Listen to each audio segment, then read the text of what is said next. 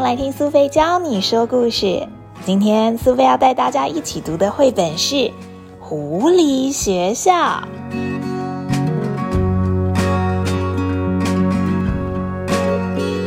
《狐狸学校》这本绘本说的是有一个小男孩在回家的路上，突然之间掉了手机。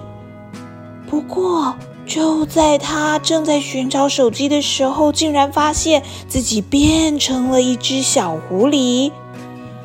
于是呢，小男孩就开始跟着狐狸，从狐狸的视角来看手机这件事情哦。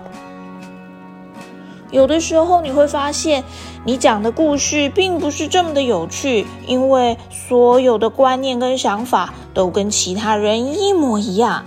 这个时候，不妨就来用一用这个换位思考的概念吧。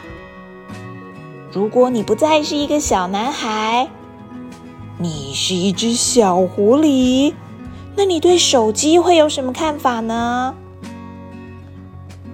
狐狸老师拿出了手机，请班上的没有看过手机的狐狸同学来发表对手机的概念。大家都不知道手机到底是什么，但是他们却知道人类走路的时候都会盯着看手机，手很忙，在手机上面按个不停，却不知道到底是在做什么。狐狸觉得人类很聪明，发明了很多奇奇怪怪的机器，让人类的生活更方便。于是，人类就想到要发明这个帮助人类做困难学习的机器，也就是手机。因为只要有了手机，就可以告诉人类所有事情的答案，不用劳动身体。不过，人类也是动物，如果不动脑，脑袋会退化；不动身体，身体也会退化。老师于是问小狐狸们。大家还想要这样子的东西吗？小朋友，如果你是一只小狐狸，你会怎么想呢？你是不是会想要有手机，因为手机很方便？还是觉得如果脑袋空空，那有手机有什么用呢？小狐狸们觉得看着小小的机器很无聊。大家喜欢的是美丽的天空、花朵跟太阳。如果所有的事情都得依赖手机，那弄丢手机不就跟弄丢脑袋一样吗？没错。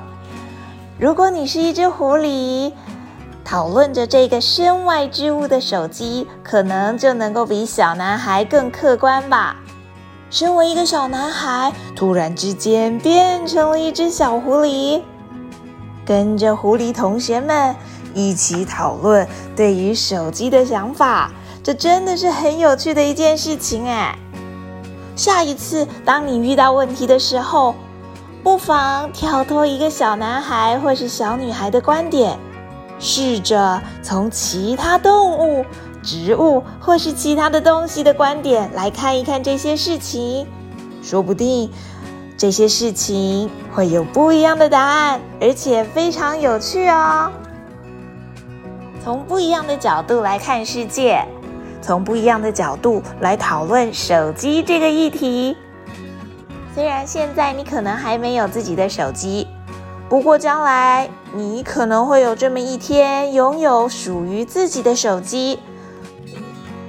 当你开始拥有了手机的使用权，你是会跟小狐狸们一样，仍然喜欢着太阳，喜欢着大自然，还是一心一意的全部沉浸在手机的世界里呢？